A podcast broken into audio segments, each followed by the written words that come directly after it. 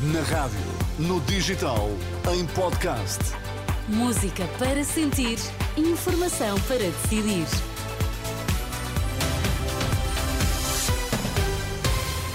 Vamos saber quais as notícias que estão a marcar a atualidade. Começamos pelos títulos em destaque nesta edição da meia-noite. O tema Educação mostra que PS, Bloco e PCP são incapazes até de honrar a esquerda, acusa Luís Montenegro. Apesar das reticências húngaras, os 27 encontraram uma forma airosa de aprovar por unanimidade a abertura de negociações para a adesão da Ucrânia. Montenegro dispara contra o PS, mas também contra o PCP e o Bloco de Esquerda. No jantar desta noite, o jantar natal com os deputados do PSD, o líder social-democrata escolheu o tema da educação para acusar os partidos da geringonça de nem sequer honrarem a esquerda. O atual ministro da Educação, dois ministros deste governo, vêm agora a admitir que o PSD tinha razão.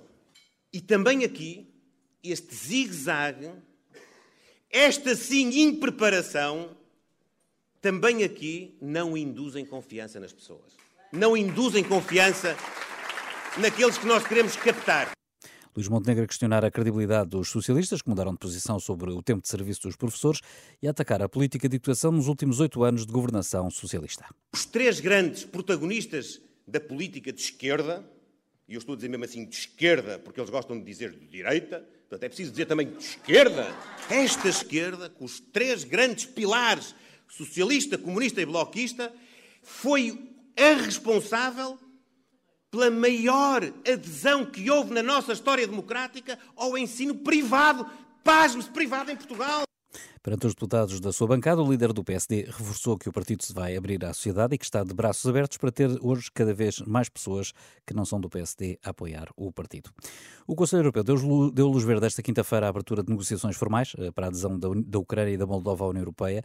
O presidente do Conselho Europeu, Charles Michel, disse ser um sinal político muito importante e uma demonstração de que a Europa está ao lado dos ucranianos. A votação foi unânime porque o primeiro-ministro húngaro se retirou no preciso momento em que se ia votar. Acabou por ser um ato inesperado e um volte face naquilo que estava pré-anunciado por Vítor Orban.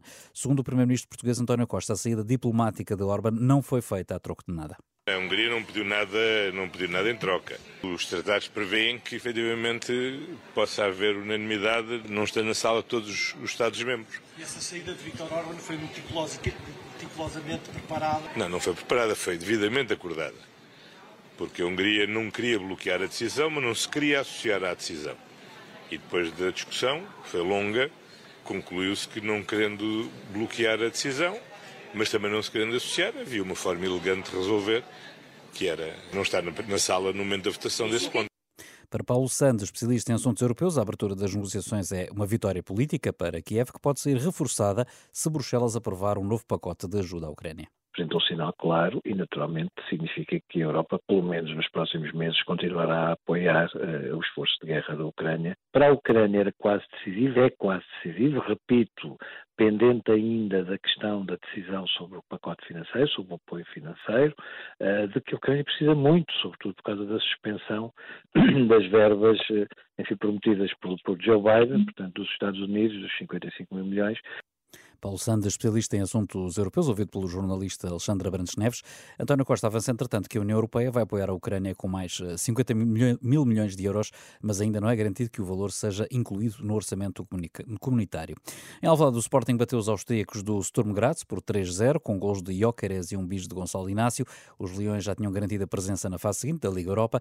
Ainda assim, o técnico Ruben Amorim elogiou no final toda a equipa pela atitude em campo. O importante era dar ritmo à equipa, ganhar o jogo, eh, não sofrer golos, ver ver, ver algumas coisas que treinámos um, aplicadas uh, hoje, meter o grupo todo no mesmo nível competitivo e eu acho que isso fomos muito competentes hoje. Principalmente não deixámos quase um, o adversário atacar, criámos algumas ocasiões e fizemos um, como eu disse, um jogo competente e ganhamos bem.